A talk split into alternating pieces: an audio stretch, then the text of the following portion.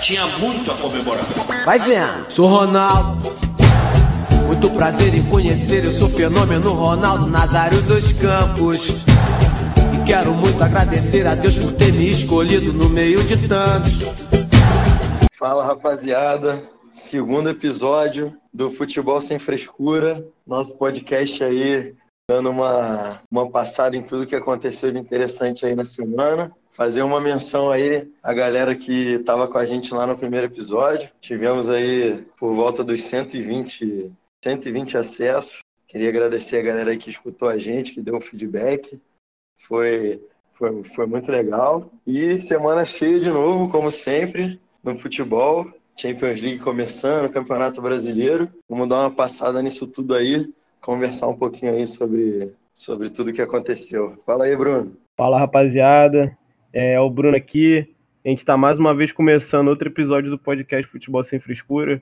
Como sempre, eu venho agradecer primeiro ao amigo e amiga aí que escutaram a gente e já transformaram esse podcast num, numa aventura aí semanal. Vai estar sempre aqui tentando melhorar episódio a episódio para fazer valer essa horinha aí de vocês. Hoje tem muito assunto, né, Matheus? É isso aí, vamos começar com. Começar pelos primeiros, né? O futebol soberano.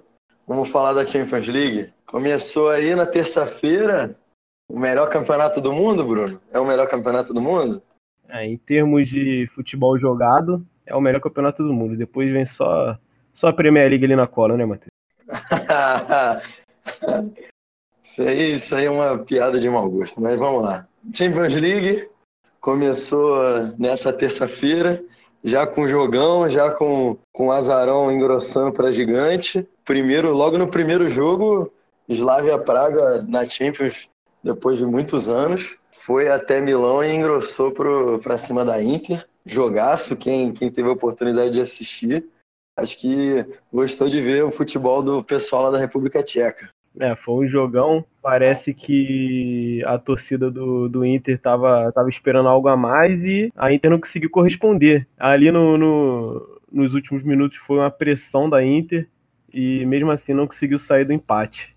Eu acho, eu vou falar aqui, eu vou correr a, o risco de queimar minha língua daqui a uns meses, mas a gente está aí para isso. Mas eu ouvi falar muito da Inter na, na, na pré-temporada, contratou o Lukaku, como se isso também fosse grande coisa, mas, mas eu não acho, pelo que eu vi até agora, o time da Inter isso tudo não.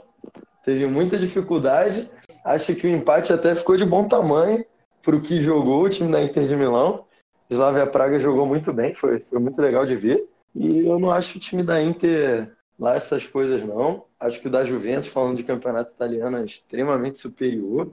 Acho que deram muito pano aí para um time que talvez não seja isso tudo no final das contas. Além disso, logo no primeiro dia já teve jogo gigante, já teve Barcelona e Borussia Dortmund. Esse sim apesar do 0 a 0 foi um jogo muito divertido de assistir, bem disputado já para começar o campeonato. É, o Borussia Barcelona foi um daqueles 0 a 0 maneiro de ver. Mesmo sem o Messi, né, que tá voltando de lesão, o Borussia para mim jogou mais. Normal que seja assim, dentro daquela atmosfera maravilhosa no estádio deles. Para mim, o destaque ali desse time do Borussia é o Witzel. É, deixando claro que é o jogador, né? E não o digníssimo governador. O político aqui eu jamais destacaria. É, o Witzel, como diriam alguns técnicos, né, é o equilíbrio do Borussia. Aquele cara joga demais. É incrível como o Borussia perde as oportunidades, porque perdeu vários gols para mim feitos e o Royce mais uma vez numa, numa noite maravilhosa. E é impressionante a dificuldade que o Barcelona tem de jogar fora de casa na Champions League, né? É uma coisa que não é de hoje, não é esse time. É de anos aí a gente vê o Barcelona fazer grandes jogos em casa, encantar todo mundo, e fora de casa simplesmente não apareceu para jogar. E já começou essa Champions mostrando que provavelmente vai ser assim de novo, porque a gente viu, lógico, é ocasião de, de jogo para jogo, mas a gente viu ano passado que o Liverpool, o jogo contra o Liverpool na ida e na volta, que foi o Barcelona, no ano retrasado, a eliminação para Roma, depois de criar uma boa vantagem no primeiro jogo, simplesmente não conseguiu jogar na Itália e já estreou. Barcelona não, não, não conseguiu acompanhar o Borussia Dortmund e 0 a 0 também, assim como eu falei para a Inter, o 0 a 0 pro Barcelona ficou ficou de bom tamanho pelo futebol que jogou. Não, ficou de bom tamanho. E foi o que eu falei, o Borussia é incrível como perde as oportunidades. No campeonato alemão, joga muito bem, consegue marcar as oportunidades que, que eles conseguem construir. Mas no, na Champions parece que sempre falta algo a mais. Parece que falta um matador ali no, ataque da, do, do Dortmund para poder concretizar. É, esse algo a mais aí se chama Robert Lewandowski. É isso que falta para o Borussia Dortmund. Mas enfim, o destaque positivo aí, já que o Borussia falta um matador, para quem não falta um matador é pro time da Áustria do, do Red Bull Salzburg. Esse time sim tem uma promessa de um grande matador. O, o garoto norueguês, o, o Haaland, a galera já deve ter ouvido falar dele aí no Mundial Sub-20, que ele fez nove gols no mesmo jogo. Primeiro jogo dele na Champions, três gols no primeiro tempo e goleada do time da Áustria. Para eles não tá faltando matador. Acho que foi o destaque positivo aí do, pelo menos do primeiro dia de Champions League da terça-feira. Foi o garoto da Noruega aí e o time da Áustria enfiando 6 a 2 em cima do Genk da Bélgica. É, eu tava assistindo outro jogo e aí a bolinha pintando na tela toda hora. O que é isso? Achei que até fosse o Leipzig da Alemanha, mas não, era o, era o outro Red Bull. O Red Bull Salzburg também, que é um time dominante, completamente dominante na Áustria. Não que o futebol austríaco seja lá um, um grande exemplo, já foi, né? No início do século passado, mas fui dar uma olhada nos resultados do Salzburg no início do campeonato austríaco. Sete jogos, sete vitórias. E os placares 5 a 2 7 a, 7 a 0 enfim, extremamente dominante nacionalmente e agora já começando com tudo na Champions. Quem sabe aí não, não, não pinta uma surpresa positiva. E no segundo dia, a gente teve também embate, alguns embates de, de gigante, né? Qual, qual o destaque aí da quarta-feira na Champions? Cara, para mim o destaque foi o PSG 3, Real Madrid 0. Eu dei um RT lá no Twitter, da vitória lá do, do Bayern 3 a 0 contra Estrela Vermelha. E um amigo meu, simpatizante do Real, veio zoar, dizendo que foi contra o tradicionalíssimo Estrela Vermelha. Aí eu pensei, ué, se ganhar de time sem tradição fosse tão fácil, o Real Madrid tinha vencido ontem de 3 a 0 Aí ele veio com aquele argumento lá das 13 Champions. Comecei a pensar de novo, pô, então acho melhor que em vez de escalar jogador, escalar taça por taça. Em vez do, do Courtois, bota lá taça de 56 e por aí vai. E eu acho que ia render bem mais do que o time do Real Madrid rendeu ontem. É, mas vamos lá. O Davi, no final da história, bateu o Golias, né? O gigante, o gigante real tá caindo demais. Esse time do Real Madrid, para mim, escapou de um vexame histórico. Sem o, o Mbappé, sem o Neymar, sem o Cavani, sem o Draxler, tomaram um baile. Tomaram, conseguiram tomar gol do Di Magia e do Milner no mesmo jogo. Né? Isso para mim é inadmissível para um, um clube desse porte. É, isso corrobora com tudo que eu pensava desde, desde aquela época de ouro ali do Real Madrid. O Zidane não é nada demais, eu sempre pensei nisso. Para mim, a cabeça daquele time sempre foi o Cristiano Ronaldo. E o Real Madrid provando que sem o CR7 ele não consegue. Florentino Pérez deve estar tá se, se corroendo por dentro de não ter feito um esforcinho para ficar com o homem. É, a polêmica aí, hein? Polêmica, frases polêmicas. Mas, enfim, eu até, é, até acabei tentando te interromper aí umas vezes, porque um desses comentários aí que, que, que você fez me, me saltou, me saltou assim, quase dei com a língua entre os dentes aí. Mas é porque quando você falou aí o tradicionalíssimo, que, que o seu amigo lá do Twitter falou, o tradicionalíssimo Estrela Vermelha, de forma debochada, né, denegrindo o, o Estrela, que, por sinal, vale lembrar que o Estrela Vermelha é campeão da Champions e o Paris Saint-Germain não. Campeão da Champions League em 1991, timaço do Estrela, é, escola de futebol da Iugoslávia, é, tanto em, em, time quanto em seleção, tem bastante história. Então, da próxima aí, você perdeu essa, mas da próxima você, por favor, trate de, de deixar bem claro para ele que claramente acha que o maior time da Inglaterra deve ser o Manchester City na cabeça dele, né? Porque se ele fala que o Estrela Vermelha não tem tradição, é porque só conhece o, o futebol que ele vê na ESPN domingo de manhã, né? Então fica, fica complicado. Estrela Vermelha da Sérvia é extremamente tradicional, campeão da Champions, coisa que PSG e Manchester City ainda não conseguiram. Mas enfim, vamos lá. outro grande jogo que teve, e esse eu acho que foi o melhor jogo da semana, foi o Atlético de Madrid e Juventus. Já, já começo aqui, já que você falou do Cristiano Ronaldo, aquela bola do Cristiano Ronaldo no último jogo, acho que torcedores tanto da Juve quanto do Atlético estão com ela na cabeça até agora, né? O que ele fez ali, passou o Salceiro na defesa inteira e por um pouquinho ganhou o jogo para a Juventus. Que jogo! Um jogaço. Um jogo onde a, gente, onde a gente esperou um português brilhando e quem brilhou foi o outro. O João Félix, o menino lá, joga muita bola. E o time do Simeone, como sempre, vencendo na garra e numa imposição física absurda. É, mas para mim o destaque do jogo é o Higuaín. Cara, eu vou te falar. Um time com Gonzalo e Higuaín tá fardado ao fracasso. Posso me arrepender no final da temporada, mas está fardado ao fracasso. O Higuaín é incrível como ele perde a oportunidade de ser bom. É, o Higuaín acho que até teve alguns bons momentos, né? Aquele passe pro gol do quadrado e tudo mais, mas tem esse estigma aí de ser, de ser um jogador que não sabe aproveitar bem as oportunidades. E começamos já muito bem, Atlético de Madrid e Juventus fizeram dois grandes jogos no ano passado, começaram já com, com, com um jogaço. E a Champions, como sempre, proporcionando bons jogos, até além do que a gente, do, dos que a gente espera, né? Porque a gente olha na tabela Atlético Juventus, Paris Saint-Germain, Real Madrid, Barcelona e Borussia, a gente já espera grandes jogos, mas a gente sempre acaba vendo, além disso, jogos muito legais, né?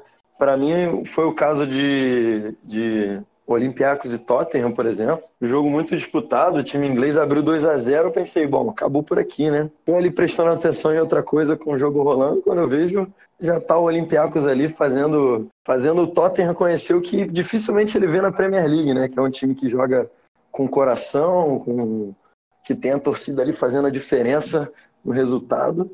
E eu acho que fez muita diferença o mando de campo, o Olympiacos. Conseguiu empatar o jogo para mim, assim, fora do, fora do, do circuito que você já espera como grandes jogos, foi o grande jogo da semana alternativo, digamos assim, né? Olympiacos e Tottenham. Tem algum nessa, nessa linha aí? Teve Shakhtar também, teve Ajax? Algum nessa linha que você queria destacar? Queria destacar o Ajax, que ganhou de 3 a 0 do Lille, o clube, clube francês. O Ajax com uns resquícios do futebol lindo do ano passado. O técnico Eric Ten Hag se eu pronunciei certo, né? É, é muito promissor. Ele tem um estilo de jogo bem empolgante. E o Ajax está provando aí que talvez continue pregando mais peças aí durante essa temporada. É, e também tiveram alguns resultados expressivos, né? Vitória do Valência contra o, o Chelsea na Inglaterra. E queria destacar também a estreia do, da Atalanta na Champions contra o Dinamo Zagreb, que já é uma figurinha mais carimbada da Croácia, e não ficou para contar a história, né? 4 a 0 pro Dinamo, pro Dinamo no jogo em Zagreb. E não sei se chegou a ver, teve até o lance curioso do, do policial croata comemorando o gol junto com os jogadores do Dinamo, o primeiro gol do Dinamo. Foi um jogo muito legal. A Champions, como sempre, proporcionando bons jogos além do, além do que a gente espera. Tem mais algum destaque de Champions aí? Tem o jogo do City contra o Shakhtar. Parece que toda temporada eles se enfrentam e sempre o City dá aquela sapecada, né? É, o time do Guardiola, que para mim esse ano vem mais cascudo do que as outras temporadas. Se eu tivesse dinheiro para pôr, iria no City esse ano, hein? Na Champions League. É uma coisa linda de se ver. Teve até a gol do atacante do Hexa. Ah, é, o garoto Jesus foi lá e deixou dele. Boa vitória. E o Shakhtar também tá prejudicado, né? O, tá tendo que jogar em Kharkiv, mais a, a oeste de Donetsk, que é a cidade do clube, por conta do, dos conflitos, né? Que agora é um pouco mais em baixa, mas ainda não tem a liberação. Os conflitos que vêm desde 2000 e, 2016, 2017, entre Rússia e Ucrânia naquela é justamente naquela região ali do, do leste da, da Ucrânia, que é onde fica Donetsk, e o estádio não está sendo utilizado por causa desse conflito. O Shakhtar está jogando longe da cidade, com isso fica mais difícil do que já seria para o time ucraniano disputar a Champions League, jogando longe da torcida. A torcida dos times do Rio sabe como é jogar longe da cidade, com Maracanã e Engenhão fechado, o time do Rio tiveram que jogar em Volta Redonda, Juiz de Fora, entre outras cidades. E o pessoal lembra como foi difícil esse tempo e o Shakhtar está passando por isso agora, tendo que jogar em outra cidade por esse por essa questão, já começa se complicando e vai ser uma temporada mais difícil do que do que já seria na Champions.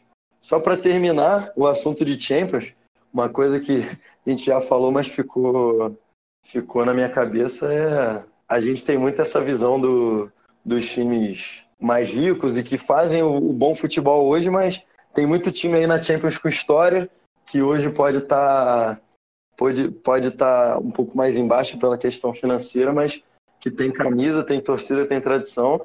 Esses times merecem um pouquinho mais de respeito. Estrela Vermelha, por exemplo, respeitem mais o Estrela Vermelha, que é um time de muita tradição. E é isso. Vamos, vamos fechar aqui o assunto de Champions e vamos para a próxima. Eu queria já jogar uma polêmica aqui, Bruno, para também a gente já manter bom nível.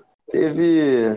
Já não bastasse polêmica na política, o Datafolha agora quis fazer uma polêmica também no mundo do futebol.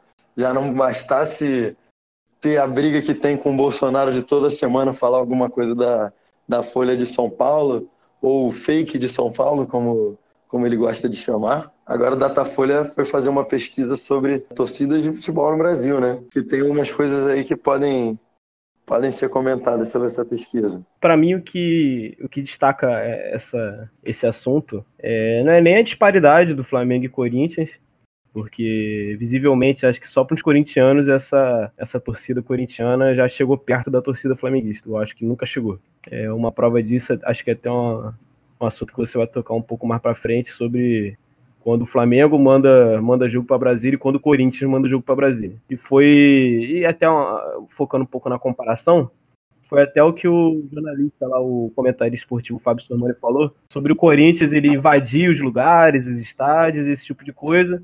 E ele simplesmente falou: o Flamengo não precisa invadir, porque praticamente o Brasil todo tem flamenguista. Mas para mim o destaque dessa, desse assunto do Datafolha é, foi o Vasco o Vasco igualando o número de torcida com o Grêmio, com o Cruzeiro e chegando quase ali ao patamar do Inter e do Santos. Para mim, o que falta aí o, o Vasco e o que decaiu não foi nem a questão dessa época, é, um pouco trevosa para o Vasco, uma época um pouco obscura, é, muito mais pela diretoria, esse tipo de coisa. Mas para mim, o que pega nesse assunto dessa torcida tão numerosa ter diminuído é, é o marketing é um marketing do Vasco para fora do Rio, eu acho muito fraco. Eu acho que ele tinha que, ainda mais nesse momento de desespero, explorar mais esse tipo de coisa. Porque gera, gera patrocínio, gera visibilidade, gera aumento na, na cota da televisão. Então você pode tirar um dinheiro daí. E o Vasco parece que a diretoria está mais preocupada com outras coisas do que em manter a torcida gigante do Vasco da Gama. Eu acho que essa questão aí do, do, do Vasco, especificamente, evidencia, falando mais da pesquisa, um pouco mais da pesquisa em si, evidencia um grande problema que um dos grandes problemas que eu vi na pesquisa que para começar você colocar a pesquisa em porcentagem já é lógico, esse tipo de pesquisa se faz assim, a metodologia e tudo mais.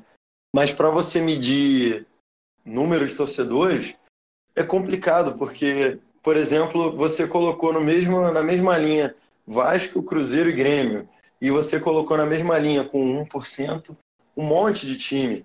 Botafogo, Fluminense, Ceará, Fortaleza, Bahia, Esporte, Santa Cruz. E é difícil porque eu sinceramente não acredito que o Botafogo, por exemplo, tenha o mesmo número de torcedores que o Fortaleza ou Santa Cruz. É, você faz um, uma aproximação ali, acho que até meio brusca quando se trata de números de torcedores, porque se você for ver em números em si, tem uma diferença muito grande entre, seja lá qual for, dos 1%, é o que tem mais e o que tem menos, sabe? 1% é muita gente se tratando de, de torcida de futebol para você simplesmente tacar, ah, o Botafogo tem 1%, o Fluminense tem 1%, o Bahia tem 1%.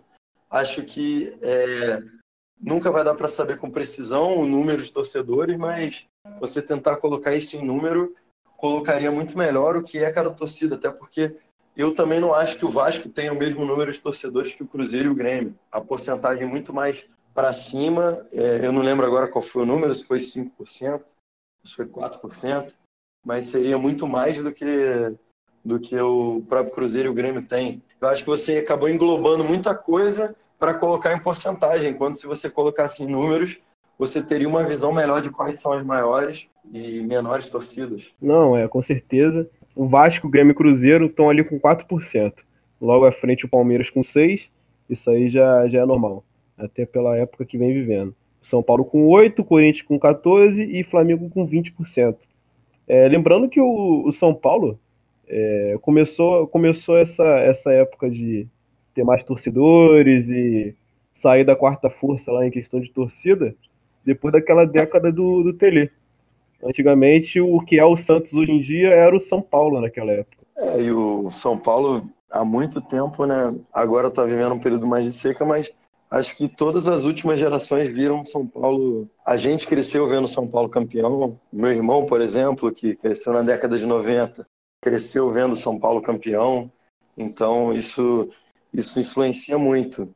Agora, eu acho que eu já acho uma discussão meio meio meio você ficar batendo batendo na parede, ficar falando de torcida maior, torcida menor, porque e ainda mais quando você coloca, como eu falei, tudo em uma porcentagem e mais ainda quando eu acho que as pesquisas, se fossem feitas, teriam que ser feitas por uma questão assim mais estadual, porque é difícil com no Brasil como você tem o fenômeno de muita gente torcendo para um time local e um time nacional, digamos assim, mais pelos interiores do país. O que, que será que contou nessa pesquisa? Será que contaram se a pessoa falou que torce, por exemplo, para o Campinense da Paraíba e para o Flamengo? Será que contou os dois times ou será que contou só o Flamengo porque o outro não era uma opção na pesquisa? Porque pesquisa do Datafolha é, se ouve muito isso, né? Que tem algumas opções ali para você escolher e, e, é isso, o resto fica naquele outros. Aí, se você, por exemplo, torce para dois times, como acontece muito, e um time seu tá lá como opção e o outro não, tá só como outros, você vai marcar aquele time. Então, o que isso também influenciou o número, número de, de, de torcedores, além, além do que, por uma questão estadual, você, você veria mais a influência do time em cada lugar do que você ficar simplesmente. Você englobou 3% todos os outros times do Brasil, um monte de time com 1%, alguns times com 4%. Então acho que não, não dá para ser muito parâmetro isso aí. Lógico, evidencia quais são os maiores, que a gente basicamente já sabia qual era. Sei lá, eu acho eu acho que não é uma discussão muito válida ficar batendo muito nessa tecla de quais torcidas são maiores e quais torcidas são menores.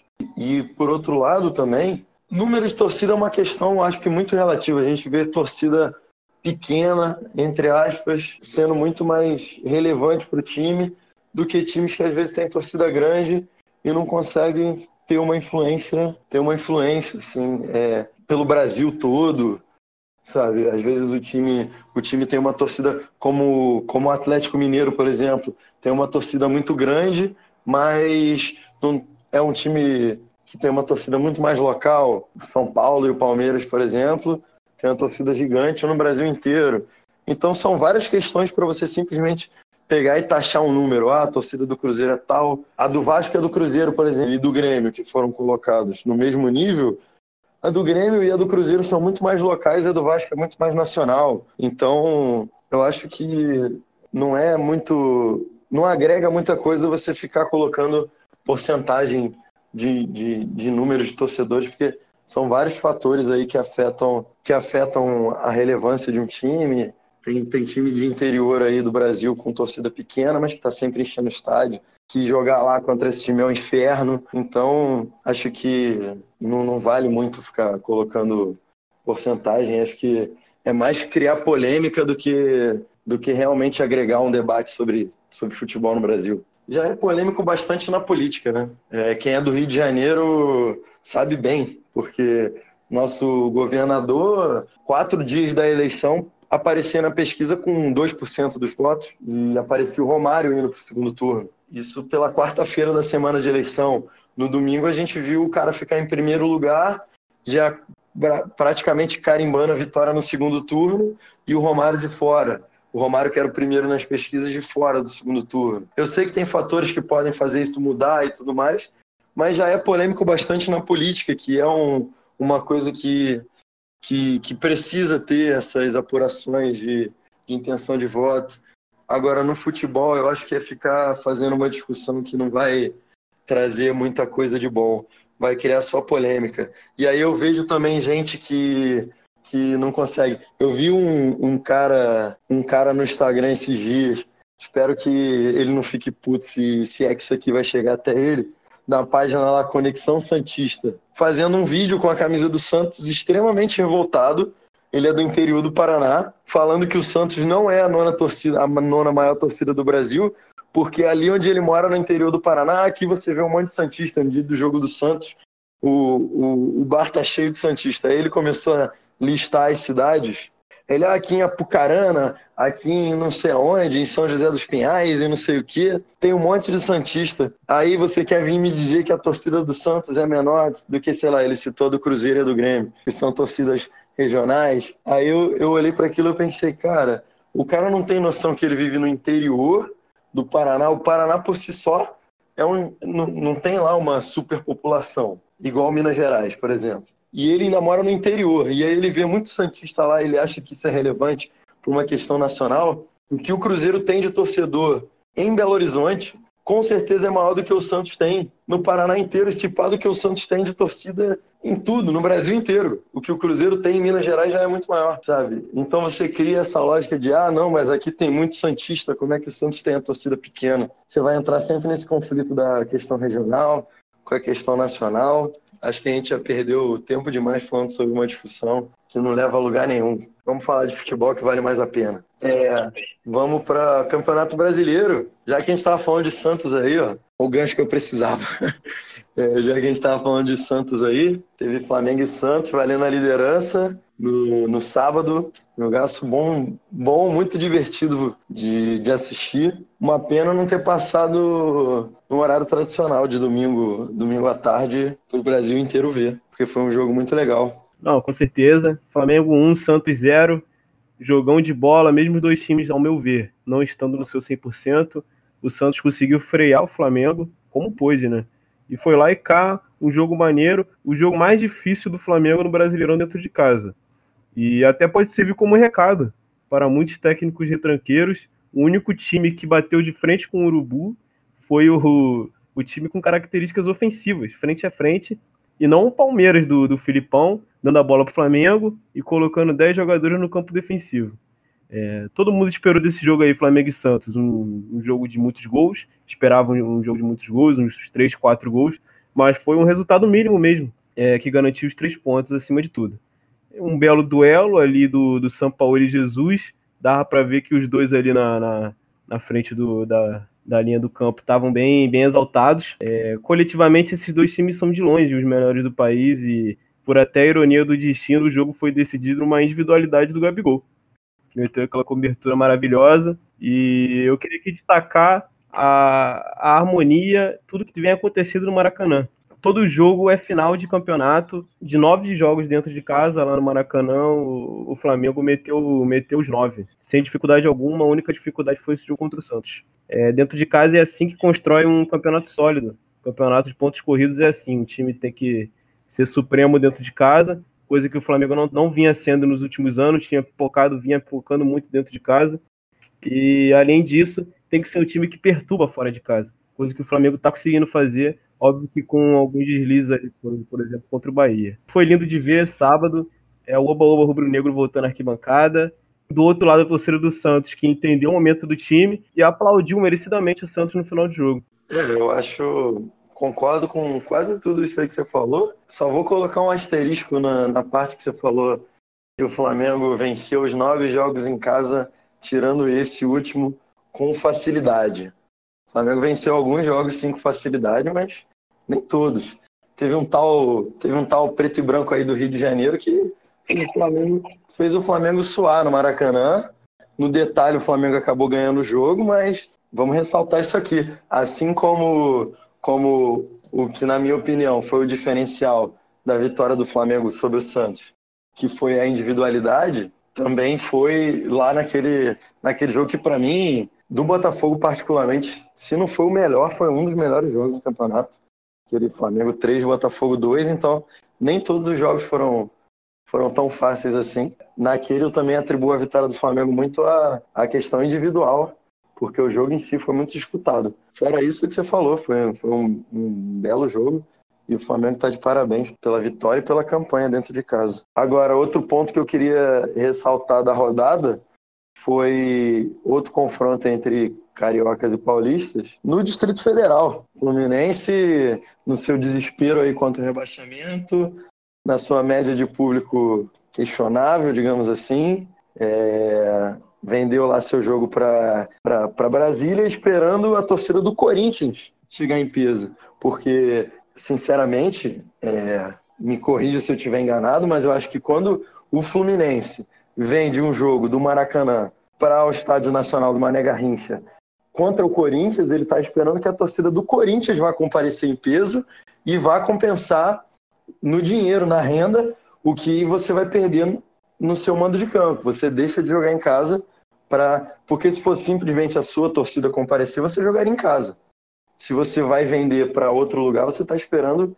a torcida do. Especialmente se você joga contra o Corinthians, a torcida do Corinthians comparecer. Não foi bem lá isso que aconteceu, né? No estádio não estava lá essas coisas.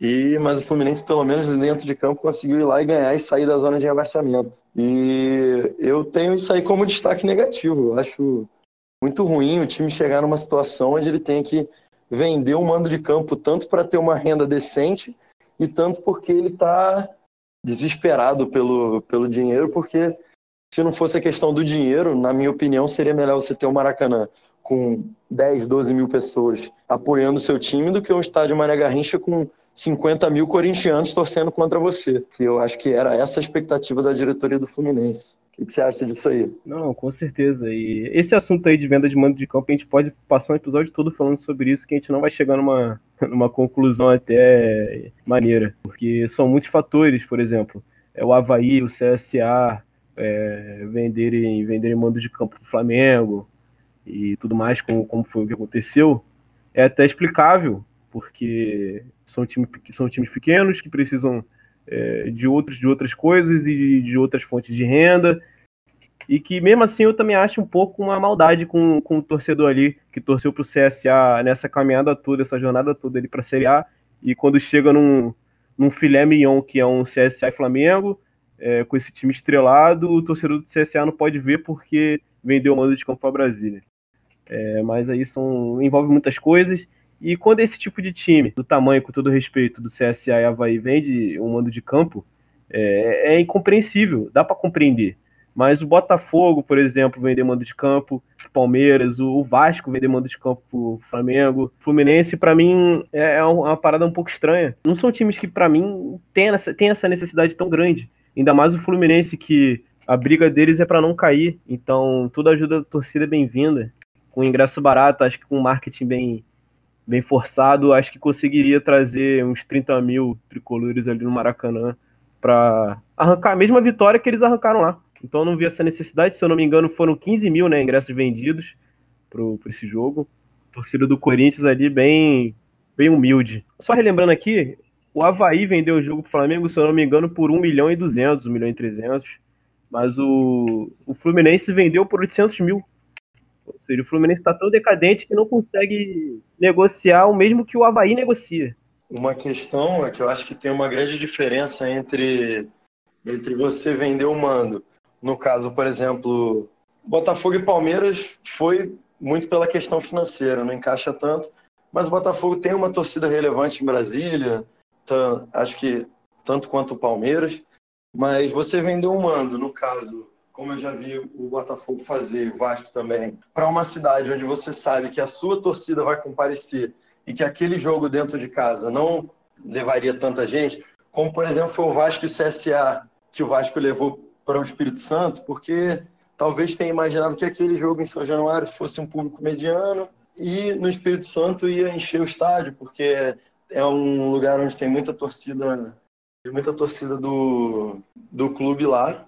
Esse é um ponto, porque beleza, você quer incentivar a sua torcida de outro lugar a encher um estádio. Agora, outro ponto é você vender o mando simplesmente por uma questão financeira. É, um time grande fazer isso é, é deplorável, porque você pensar, ah, o CSA, o Havaí, é a chance que eles têm de botar um, uma quantidade boa de dinheiro no bolso, porque eles sabem que a outra torcida vai encher o estádio. Mas agora, um Botafogo, um Fluminense, ter que fazer isso para jogar contra o rival é uma questão muito complicada. Eu acho que, para mim, é Assim como o ponto positivo foi o jogo do Flamengo com o Santos, esse Fluminense Corinthians foi o ponto negativo, além de não ter sido lá um grande jogo, essa questão do Fluminense ter vendido o mando e para piorar tudo, a torcida do Corinthians ainda não compareceu. Brasília naturalmente tem um, uma influência maior do Rio do que do que de São Paulo. As torcidas do Rio são mais fortes do que as de São Paulo lá, mas o Corinthians também tem uma torcida grande, não compareceu piorou ainda mais a situação. Esse para mim foi o ponto baixo da rodada. Tem outro caso também, né, que acho que o Bruno vai gostar de destacar aí, que foi a entrevista depois do empate do São Paulo com o CSA, do Daniel Alves. Não, é, o negócio constrangedor, né? Semana passada a gente teve o Casalber falando tudo aquilo. Essa semana a gente teve outra bizarrice. A gente vive num país onde isso é constante, né? É, São Paulo empatando como pôs ele contra o, contra o CSA. Gol ali chorado do São Paulo, numa falha do, do Jordi. Até ele não ficou muito tempo no Vasco, por, justamente por isso. Ele vem fazendo um bom campeonato, mas do nada ele parece que ele desliga ali a cabecinha e comete um erro daquele. O Daniel Alves tomou na bola nas costas o jogo todo. Tomou correria do Apodi e falou aquela besteira. Que para mim é muito interessante é de se notar a, a, dificuldade do Daniel Alves de montar uma frase. Ele fala, fala, fala e não diz nada. Sempre que bota o microfone na boca dele ali, é aquele enrolete um tempo todo. Depois acabou falando que o jornalista não entende de, de campo, pois nunca jogaram bola. É, eu começo a pensar, se jornalista tiver que jogar bola para entender de campo, assim eu posso dizer que o Messi e o Cristiano Ronaldo seriam os melhores jornalistas hoje em dia, né? Bizarro, Daniel Alves. É, eu acho que essa questão aí que você falou do, do jogador não conseguir montar uma frase, eu acho que é uma questão recorrente aí entre os nossos jogadores, né?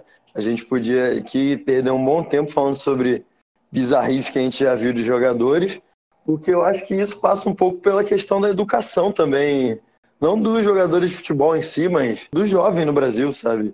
Porque os jogadores são a gente não tem uma formação de jogadores desde cedo para criar um, um, cidadão e um jogador. A maioria dos jogadores são uns garotos que saem das periferias e, e têm o futebol como grande oportunidade da vida. Então, eles conseguem, eles, eles ganham o mundo, literalmente, alguns, muito poucos, mas os que conseguem acabam se vendo nessa situação, porque são pessoas que têm muito dinheiro e não necessariamente têm uma boa instrução, porque eles saíram de um lugar onde eles não tinham a menor condição nem de ter estudo e, e, chegaram a conquistar o mundo inteiro pelo futebol. Estão numa posição social elevada, mas sem, sem essa instrução. Então, eles estão o tempo todo na mídia, o tempo todo o tempo todo sendo ouvidos e acaba evidenciando isso, esse buraco que tem na formação dos jogadores em geral. O Daniel Alves é, é só mais um caso e às vezes parte para a ignorância, né? Como foi esse caso, de você falar besteira e aí não aceitar que alguém vai te, te corrigir, e aí você vai dizer que a pessoa não entende de futebol. Como você falou, ah, então só quem entende de futebol é quem, é quem vai lá e joga bola. Então, assistir um jogo de futebol não, não, não te diz nada sobre futebol. Então, acho que isso passa muito pelo um buraco na formação mesmo. Os jogadores, no geral, são pessoas muito mais, mais mal instruídas e, e o resultado é isso aí. Não, com certeza. E você escutar uma, uma coletiva, você escutar o Iniesta falando, é, o Tony Kroos, o, algum jogador europeu de alto nível, como é o, o, Daniel Alves aqui, um jogador brasileiro de alto nível, a diferença dos dois num diálogo, os dois falando, é realmente brutal. Isso aí passa até mais para os técnicos, né? São, são poucos aqui no Brasil que você vê dando uma coletiva bem, bem explicativa, uma coletiva, um técnico que sabe falar um pouco mais ali, até um pouco fora do campo e bola. É, nos técnicos acho que isso fica ainda mais evidente, né? Porque o técnico ele tem que usar, usar de uma formalidade um pouco maior, até por ser uma pessoa mais velha e estar tá numa posição de mais respeito, digamos assim, né?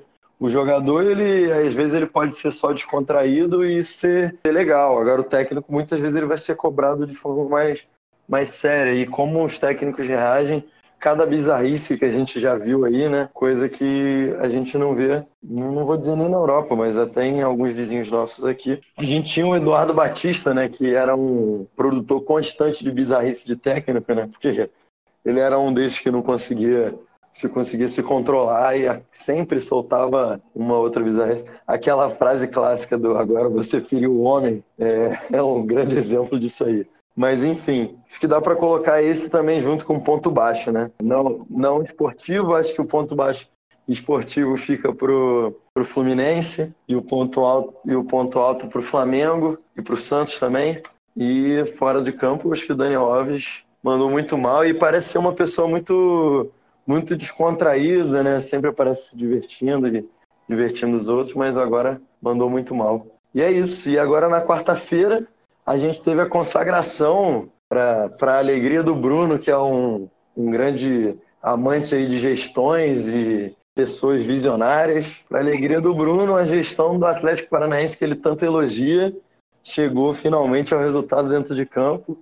Atlético, primeiro time do Paraná a ser campeão da Copa do Brasil. O jogo foi legal também, como eu tinha falado semana passada, que prometi, foi muito melhor do que o primeiro jogo. Você disse aí sobre gestão, enquanto alguns clubes aí pagaram o salário de, de agosto agora, para os funcionários que recebem menos de 1.500 lá no, no seu CT, outros, né, ali um pouco mais esquecidos, conquistam títulos. O Atlético Paranaense conquistou um título que até mesmo o Daniel Alves não tem na carreira e nem o próprio São Paulo. Foi um jogo bem melhor do que, do que da semana passada. O Inter bem pobre ofensivamente, foi até uma decepção. E o Guerreiro, que para mim deu uma sorte de ter pego aquele Chelsea horroroso em 2012, é, mais uma vez pipocou e falou mais do que fez. O Atlético Paranaense campeão merecidamente, dono do jogo, com direito ao craque Marcelo Cirino, humilhando o Edenilson e o Rafael Sobe no final do jogo.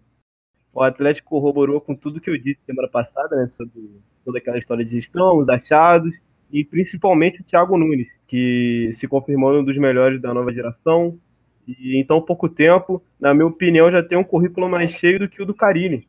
E leva uma vantagem, até, até uma leve vantagem em cima do Mano Menezes, pois tem dois títulos internacionais já, o Mano Menezes não tem. Vem aí e, para mim, agora concretizou a sua entrada no, nos grandes do Brasil. Pode até dar uma trabalhada um pouco mais aí no marketing para aumentar a torcida, Ainda mais aqui no Rio, por exemplo, se, se trabalhasse um pouquinho aqui o marketing aqui no Rio, com certeza as próximas gerações aqui a gente teria muitos atleticanos, porque a fase dos outros três clubes aqui do, do Rio está bem, bem precária. É, uma coisa que o, o Carioca parece ter uma, ter uma, uma dificuldade de entender é que organização gera bons frutos, né? É evidente aqui no Rio que não é só o futebol que é desorganizado, quase tudo é desorganizado e as pessoas se surpreendem quando as coisas não funcionam. Então, acho que está aí um grande exemplo, como a gente falou, mas se tiver que repetir mais dez vezes, a gente repete, que a organização vai gerar bons frutos e que ah, pode, pode não ganhar hoje, mas uma hora vai acontecer, porque o time está sempre ali, é um time organizado.